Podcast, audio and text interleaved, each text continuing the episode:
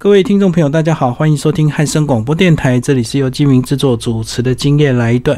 那我们今天的节目呢，要为听众朋友来介绍一段这个独立书店创业的一个故事哦。那我们邀请到是荒野梦二的书店的这个老板哦，呃，他的笔名叫银色快手，他个人也有从事这个文学的创作以及这个日文的一个翻译哦。那他在二零一三年在选定在桃园的这个中正二街二十八号开了他的呃人生的第一间书店哦，叫做荒野梦二。那我们今天非常高兴邀请到银色快手来到我们的节目现场。Hello，你好，金明大哥好，听众朋友大家好。好，那一开始呢，是不是先跟我们介绍一下你的笔名，好不好？我的笔名叫做银色快手，那本来要取一个科幻电影的名字，叫做银翼杀手。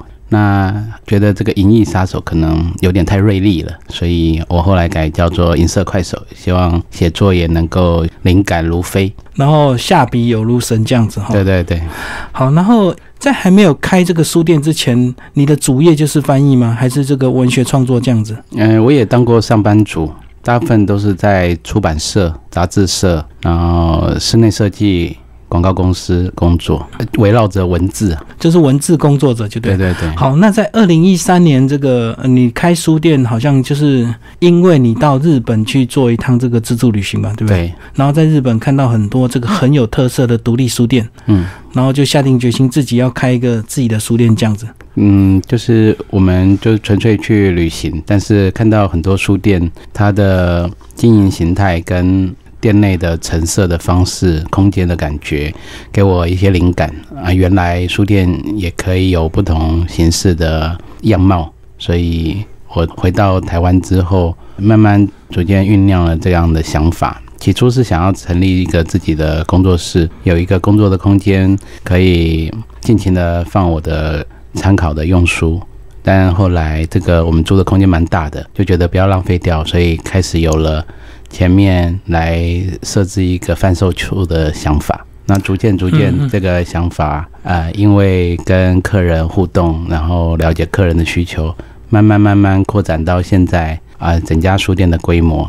这个有一间很大的工作室，就是还有很多很多的书啊，几乎是每一个文字工作者的一个梦想，就是书很多，然后随时要翻，什么都有。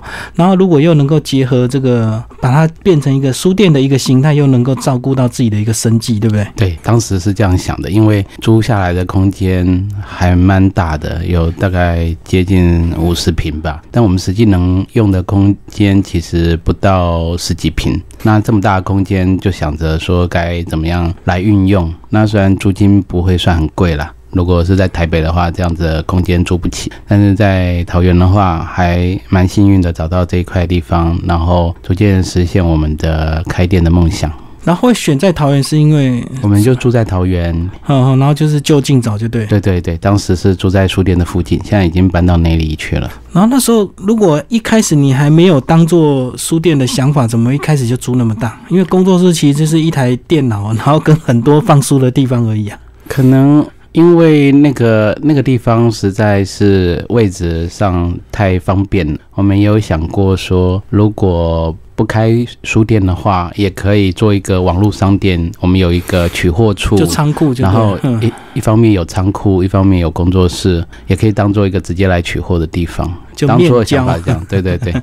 然后这个呃，文字工作者这个最大的这个包袱啊，就是书很多。嗯，来跟我们介绍一下，你当初怎么样从自己很多书，然后最后变成干脆拿书出来交流，这样也能够交朋友。哎，其实从小都一直有在逛新书店跟二手书店，然后买书。没有少过，那每隔一阵子最头痛就是搬家，比方说从家里要搬到宿舍，从宿舍又要搬回家里，然后后来自己买了小套房自己住，然后小套房要离开的时候，又是一堆书要搬回自己家里面，那这样来来去去，包含结婚之后的搬迁段的移动，让迫使我去思考说这个书何去何从。那后来有了，除了自己身边最需要书之外，其实其他都可以断舍离这样的想法。所以在开书店之后，这样的想法也变得越来越踏实。就是我不会太在意说藏书要藏书到多少的量，然后我也很希望我看过的书也可以跟不同的朋友去交流、交换或交易这样。那这让我在开书店的时候，其实并没有太大的顾忌。呃，这些好书也可以拿出来分享。所以在还没开书店进行买卖之前，你自己也是个很爱藏书的人嘛？就是买的多，看的慢。没有，我看得很快，我真的，我的我买的书几乎都有看完。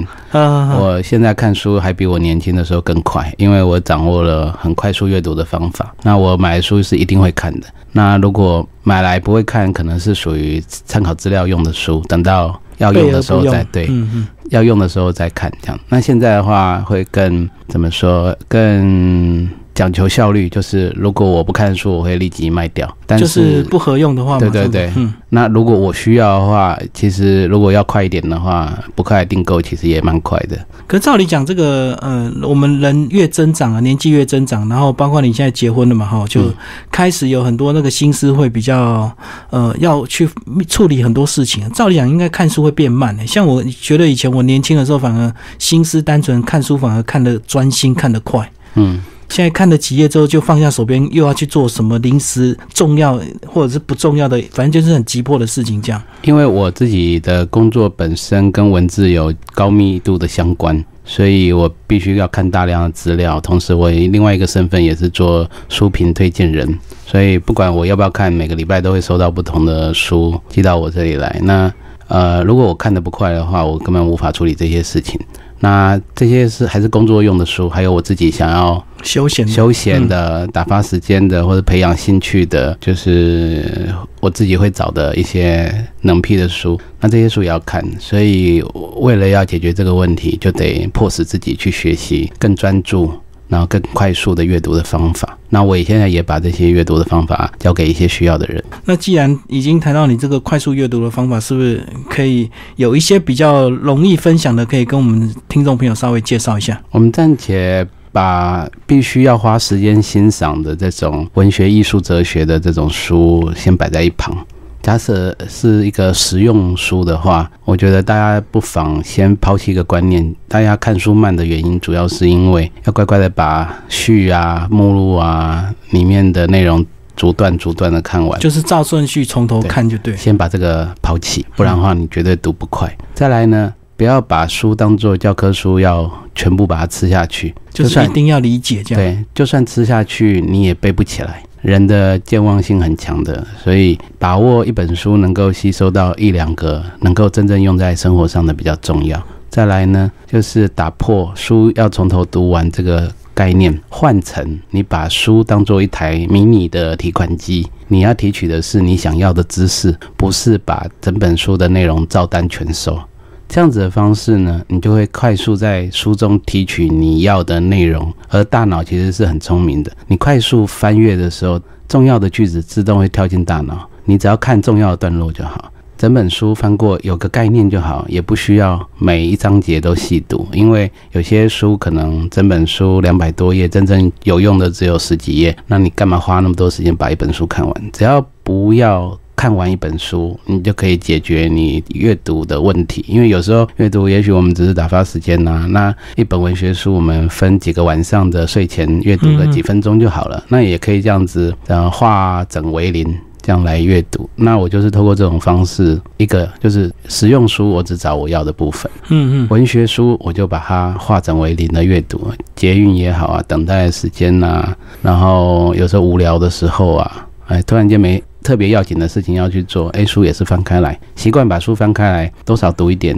这个时间也是可以累积起来的。就是如果比较艺术类的，或者是心灵成长类的，就是随身携带，随时阅读。对啊，随时阅读。那更深奥一点，比方说理论性的、历史的、哲学的，你需要动脑，好好去经营其中去思考的。那这种就是说，你以一个章节为单位，把一个章节就当一本书来读。也不要给自己太大的压力，就细细的品味它，而且不不了解的上网去查资料，看看别人怎么说，别人怎么解释。那一个章节一个章节来攻破它，这样子难的书呢，也可以轻松阅读。这样哦，这样就讲到说，一般我们这个读书的这个迷失，就是说书拿到之后，都一定从第一页开始翻到最后一页。对对对，这是一个教育带给我们的一个迷失。然后如果遇到不懂的话呢，可能就会卡住，或者是就可能没有兴趣了。那其实以你的方法，就是不懂你就会直接先跳过，反正让大脑先暂时吸收进来。对。然后到那你有时间再去找那些真正不懂的东西，你也许做个记号或者弄个标签贴，然后你回头有空的时候再来解决它们。那持续让阅读变得流畅是比较重要的。就是千万不要因为某一些专有名词或者是一些呃词句你不懂你就卡住，或者是你可能就没心一，书就丢下去。没错。所以这个有很多人这个买书容易，但是真的是看书难，而且呢常常会书看到一半，就是看到那个章节就盖起来，所以一直有十几本书一直往上叠。没错。但是其实也有一种读法是，嗯，比方说这阵子我想关注这个议题。我可能买了六七本书是同时看同时看的，那我也会这样子，就是每本书并不是看到尾，是看到我重要段落，哎，我可能又参考别的书又看一看，或者是说也不一定是同一个主题，不同的书，或者甚至掺杂了文学作品、小说什么的，我也是掺杂掺杂的看，那我就会在我书柜里面放一个比较机动性的最近阅读的书的书格子，那也许这个格子里面书，其实我这几天都会翻一翻。那我我我轮流看呢，我不见得一本书要看到完我才看到下一本。那这样的话可以减轻说，哎，你可能什么东西卡住了，或是哎突然间读到索然无味了，你还有个压力，我是不是要读完它再读下一本啊？不用这样子，没有没有老师在给我们做功课，所以呢，我们就随性的。照自己喜欢的方式去阅读它，同时阅读好几本书也不是错误。这样子就是选对一个主题，然后相关主题的这一系列的书都找来看，这样子。那如果有一本卡住了，你就先跳第二本。那其实可能你读完第二、第三本之后，回头来看第一本就通了。哎，因为相同的主题本来就是有些概念是相通的。那我是从日本一个作家学习来的，他是一个真正专门做主题研究的作家。他说：“你不懂的类别，比方说，有些人最近想要了解大数据，或是 AI 机 AI 智慧机器人，好，有一个不懂的主题，那他就会上网去买这样子相关的作品，十五本到二十五本之间。是，那为什么他要买这么多？不是买一本就好了嘛？因为他是要做。”比较通达的研究，所以他想要把所有的书都拿来看看他们不同的论点。有有些当然会重复，但是总有哎这本书讲到那本书没有讲到，因为知识不可能完全包含在一本书里头。所以透过这样的阅读，他可以大致掌握整个知识系统的架构。这样子他在读其他相关的书，就是很轻而易举，就不会有什么。呃，阻碍，因为他都已经做过这些功课了，所以他觉得同一种类型的书，你多读几本，其实要了解一个主题，它是会比较全盘的，呃，精确的。这个是比较专业的一个呃读书的一个方法了，哦，比较有系统性的。是，那不像有一些所所谓的这个很多名嘴，他上通天文下知地理，啊，很多东西其实一看就是都是网络 Google 就上节目去讲的。哎，真的真的。可是因为电视媒体是一个比较普罗通俗的，它也不需要太。学术或是这个理论方面的东西，那可是书本的阅读是帮助我们去做逻辑思考的一个最好的工具。那大家轻松阅读的时候，什么样的题材其实都可以去接触。尤其我最近有仔细。观察一下新书的一个这半年来的新书，其实今年有出不少的主题是过去不曾经出版过的，那包含生活啊、美学各个面向，其实我们都有可能接触到一个陌生而新奇有趣的书。那我觉得不见得要局限在自己原本熟悉的阅读，好好的走一趟那个实体书店，去逛逛这些新书平台。或是二手书店去逛逛那些曾经出版过但你从来没接触过的书，哎，这些都是一个新奇的体验跟探索。你这样讲到，我就想到说，如果你。习惯透过网络买书，你就会可能常常被电脑去引导你，对不对？因为它会去收集你的这个兴趣，然后主动跳出你想你有兴趣的这个主题。对，在网络书店，它有好处是你搜寻到精确的关键字，你可以很快买到你的书。但是它相对的有一个盲点，就是那些你不熟悉的、没看过的、陌生的关键字、不懂的主题，你脑中没有这些关键字，你当然就不会搜寻到它。对你都等于你使用电脑的时候就。排除了你自己习惯领域以外的所有的知识，那这样子的话是有危险的，因为这样子会让你的阅读越来越窄。嗯，嗯越来越相似。就是除了自己的关键字陌生，另外一点就是说，呃，电脑系统也会主动帮你排除，它只会跳你感兴趣的。没错，这个就跟我这个最近有时候网络购物，你只要买一个什么相关的产品，其他网站的相关产品的主题都会一直跳出来你的网页，对对对对，就是希望你那个引诱你消费。因为他会用这种推荐相关的方式，嗯他收集你网络上使用的使用的习惯。对，嗯那这样的推荐是方便啦，但是我今天想要买个特殊的东西，我就不知道去哪里找，因为网络上的目录也是就是很繁杂。你如果并不习惯经常去网络购物去查询一些呃商品讯息的话，其实你在缺乏时间的情况下，你还是会去选购那些他推荐你给你的，东西。没错。那但实际上商品百百种啊，那你可能就失去了买到一些你觉得诶、好用，可能又便宜，而且又新奇的这个新的消费品。那我觉得这是有利有弊。好，那简单聊完这个读书的一些方法跟这个呃方向之后呢，是不是就开始来聊聊这个经营书店四年到现在哦？然后一整个过程都顺利吗？嗯、当然不是啊，每个 每个阶段嗯，就像小宝宝要成长的过程，爸爸妈妈也会担心他生病啊。然后，呃，营养是不是均衡啊？然后也会担心他是不是反叛期啊、嗯。闹别扭啊，跟父母唱反调啊，或者是说没有好好乖乖写功课啊，一样的道理。在经营书店，就好像我们把这个空间当一个宝宝成长，在跟客人互动啊、学习啊，中间也会遇到收营收上啊不如理想，或者想推的活动推不开来，嗯嗯嗯，或是想想方设法的收集有趣的主题给客人去参考，可是客人不买账，客人还是买他习惯的书这样。那各式各样的呃烦恼，在这个经营一个空间的时候，都会不断的碰到新的题目来考验我们。那最重要的就是还是营收啊，书店有淡旺季之外，也有一些嗯不确定的因素。诶，客人也可以在假日的时候去玩呐、去逛各种的商店呐、去小确幸呐、去吃个饭呐、去户外运动。他为什么要来你店里买一本书？嗯嗯嗯，对，就是它的选项有这么多。我们现在生活是很便利的，然后选选项是多样化的。那书店在相对可能不是那么必需品的情况下，客人为什么要来我的书店？这个是我常常不断要思考的事情。所以呢，我要找出能够让可能在这个店里面逛书店或是消费的客人愿意走进来的理由。这就是一个不断不断，然后必须要去思考的一个常见的考题。嗯，那嗯这个情况下，就会让我延伸想到，一个消费者或一个读者，他为什么要来书店？那你要替他制造理由之外，你要创造诱因，让他喜欢这个空间，让他觉得进来这个空间很舒服、很安心，可以慢慢找书，然后问什么问题，老板也许会回答，然后给予他一些阅读，甚至呃人生的各种指引，这样子。那逐渐的，我们去塑造一个让人家舒适找书的空间，也许是寻宝啊，也许来这里探索新的知识。那这样子的空间也提供一些活动或讲座或短期的工作坊，让大家来参加。你必须不断让这个空间有一个活力，然后有一些话题或新鲜感。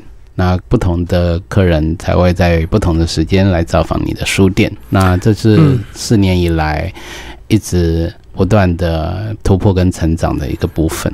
好，就是从这个一开始书店可能没有什么人知道，一直想尽办法要办活动嘛，哈，要去宣传呐、对啊、宣传自己的书店，让更多这个桃园地区的爱书人，甚至可能北部都会想要来你书店朝个圣，所以就当然假日也要办很多活动。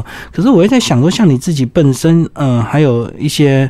文字的工作也是在接的哈。那我觉得书店经营到一个程度，这个慢慢有知名度之后，你会不会觉得有时候，如果你在一边工作的时候，客人来了一直要找你聊天，这个有时候对你时间是不是也是一个比较难去去切割的？因为就是会干扰到你本来想要好好做事的一个工作，这样子。因为我们本来的工作室是在这个书店的后方，对，那他到第三年都是这样子。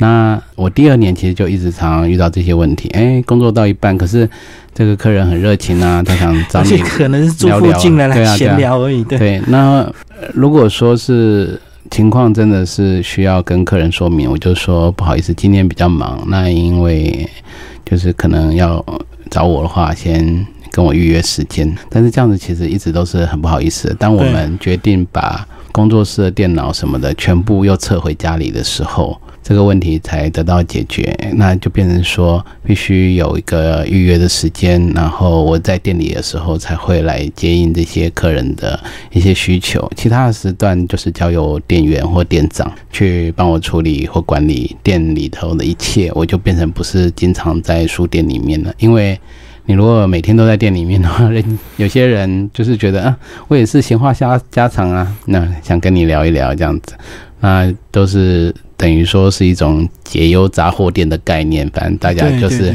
来寻求一种谈话或是陪伴的这个疗愈的感觉，所以反而会影响到你本来的算是该做的一个工作了。对对对，但是现在的话就把它分开，就是时段。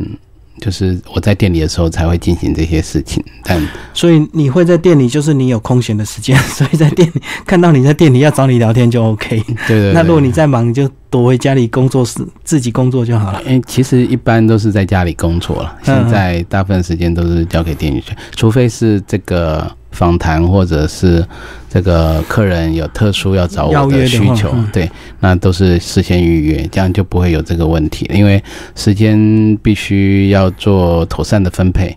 那也不会让客人觉得说好像我人都来了，可是你没有尽地主之谊这样子，就感觉不够热情，可能就对你反感了。所以这也是你的经营模式。但是我在想说，其实很多会经营这种独立书店或二手书店，可能都是真正退休人士，所以他可以很。多的空闲时间 在店里看书，然后有客人我就招待客人，没客人我就看我自己喜欢的书，这样子也有这个形态。不过其实我接触的独立书店老板并不都是退休人士，嗯，有的是他碍于说人事费用的成本的增加。他也许是自己来啊，一个人呐，或者是夫妻啊轮流啊，或者是请家人帮忙顾店呐。就是当然自己待在店里的时间还是比较长。那因为我在开店之初我就同时有其他工作了，所以我们就会考虑到，即使要付出更多的成本，但啊店员是不可或缺的，不然的话自己无法分身去做其他的事情。所以这个。该请店员还是要请店员哈，对。而且我觉得，就算你是自己在店里，你没有事情的话，其实网络这块也是可以花很多时间经营的，对，对不对？你一直可以上架你的那个书这样子。呃，我在开书店之前是有做过网拍的这个网络书店，二手书这样，二手书的买卖。那那个时候年轻嘛，时间比较多，那大部分时间就是找书啊，然后呃去寻书啊，然后。上架，那这些其实花不少时间，但。实际开实体店面之后，其实自己已经没有这个空闲了。再来就是说，网络购书的这个形态，它也一直在转变。过去我们有一段黄金时期，是你上网，你卖什么书都可能有人会来跟你购买。可是现在不是，竞争者多，然后价格不一，然后那个使用的界面啊，现在转换成 A P P 哦，更多年轻人使用的管道，哎，我们可能有点跟不上。那我就会思考到，可能不是以过去网拍网络书店来等待陌生客人来买书的这个形形式，我把它转成。因为我们经营脸书也许多年了，我们把它转成我们的社群或我们的朋友，就直接是我们的客人。也就是说，换成先找到会买书的客人，再卖给他适合的书，把方向转过来。过去是你背了一大堆书，然后待价而沽，寻找陌生的客人，然后汇款给你买书。现在不是，现在是我的客人认识我，我不见得认识他们，可是他是我社群里面的。也许是读者，也许是粉丝，也许只是 follow 你的讯息。但是他当他发现你也可以提供这些二手书或新书的讯息跟服务的时候，他很信任你，是基于信任，然后跟我们购买。但我们等于是先找到会买书的客人，再卖给他东西。先把客人变成一个社群了，然后你找到书一抛出来，就会有信信任你喜欢你的，马上就会买。那这个方式在我们开店第二年之后到现在，它是一个很稳定的成长，也补足了我们可能会因为来电客人的不足，然后这个营收上的短缺，啊，所造成的一个青黄不接的现象。而且我觉得网拍走到现在有一个瓶颈，就是太容易比价了，所以有时候差个十块钱、二十块钱，人家就宁愿买更便宜的。对，那我我在经营上面也是遇到这样的问题，但我很早就避免掉了，因为跟我买书的客人不是在比价的客人，就是他会他会是信任我的服务，以及呢我为这些服务所创造的价值。那我比较偏向是在销售书这个商品之外，其实我也在传播或者是在贩售一个价值。那愿意认同这个价值的人，他就会去忽略原本是以价格、价差，嗯、价差嗯。作为主要考量的，所以或许牺牲一些经常买书，但他需要一些便宜跟折扣的客人，但我得到的更多是长期信赖跟长期跟我买书的客人。那最后跟我们聊聊你自己这个书店的下一步，好不好？呃，书店的下一步，在去年的九月，其实我遇到开店以来最大的一个瓶颈跟危机，就是营收整个掉下来，而且是负成长，然后我已经从有存款变成负十几万的状况。那这样的状况之下，我写了一个公开信在网络上，跟大家承认我自己人有不足，所以没有办法把书店经营好，可能要歇业了这样子的讯息。结果得到社群们很热情而且很鼓励的行动支持，然后我后来推出了一些福袋。就是你用一个金额来支持我，来我来替你选适合的书寄给你这样的方式。后来又推出了一年的读书计划，让买书这件事变成一个订杂志的行为，整年的跟我订书。那除此之外，因为我想办法把店的营收由负转正，那也成功的就突破了这个瓶颈。之后，我想到了书店的下一步就是依然跟人为主，就是已经不是以书为主了，而是我当我拥有这些社群，我了解他们，我知道爱阅读的人是怎么样的消费者之后，我想要建立以人为主的网络。然后透过新的一些呃计划，比方说东子计划是一个以书为这个以书店为理念的一个社群，然后我们会用书以及知识这方面来协助很多人去圆梦，或是去解决人生的烦恼。那它延伸出来很多的讲堂、跟工作坊、跟学习的课程。那另外也有选书研究室，透过以阅读为主的去延伸出各方面跟阅读有关的议题跟活动跟相关的服务。那阅读其实不只有纸本的阅读，凡是跟资讯有关并且整理过的东西，其实都算是阅读。那在这样子多管齐下的方式，我希望书店的下一步是由书店作为一个串联人的网络的一个所在地，它有个实体的空间，也有网络的空间。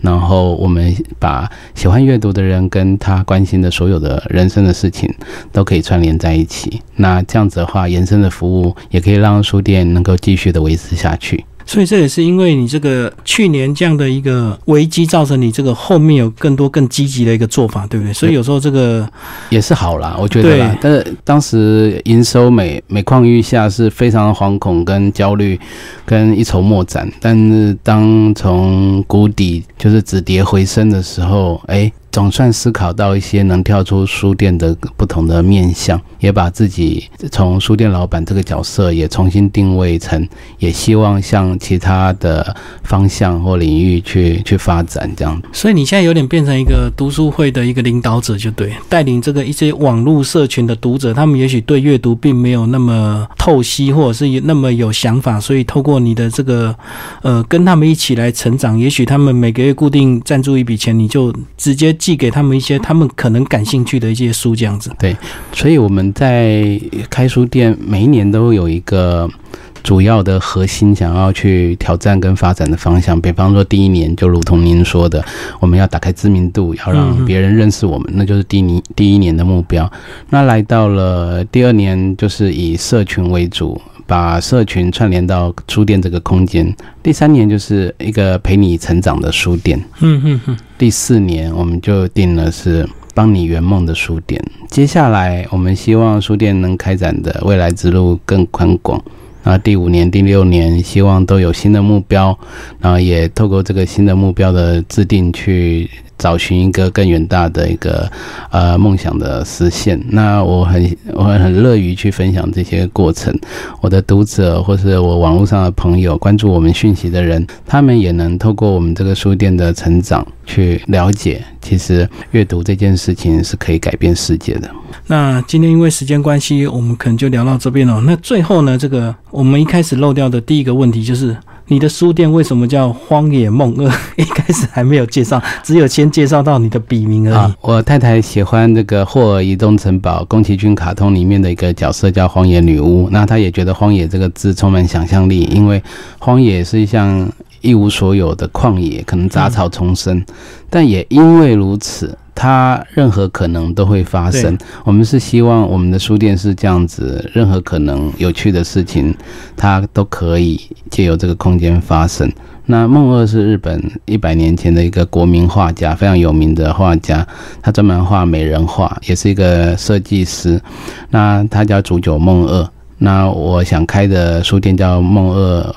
书房，我太太想开的一个中古文具店叫荒野文具店。那两夫妻的梦想把它合并在一起，就是现在我们书店的名称。啊，除了书，其实有时候也会卖一些其他的杂货或其他有趣的东西。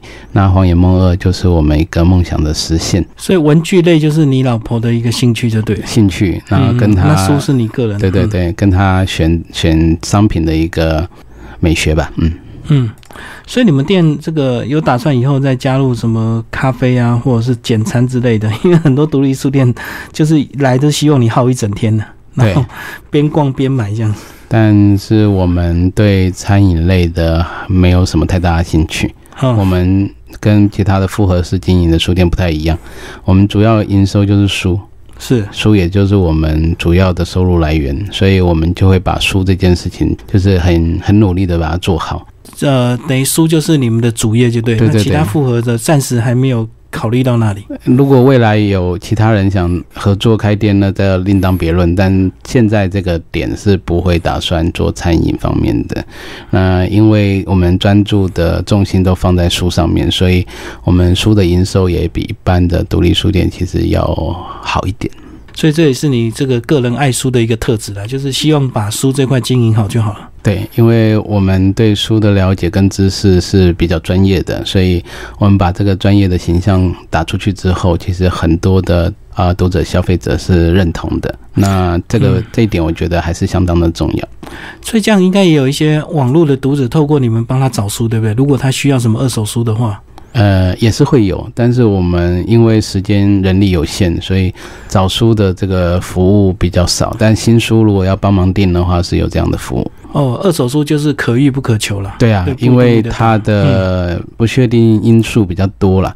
然后来往的这个交涉也是比较花时间。对啊，而且如果他真的迫切需要去网络直接打书名，就有很多网拍可以买是啊，嗯，还有一些透过你，还有一些比价的问题。对，好，那今天非常感谢我们的银色快手为大家介绍这个他的这个独立书店荒野梦二。那成立到现在已经四年的一个时间哦。那地址呢在桃园中正二街二十八号。呃，这个详细的一些开馆时间呢，在我们这集的预告下面都有一些注明哦。那听众朋友有兴趣。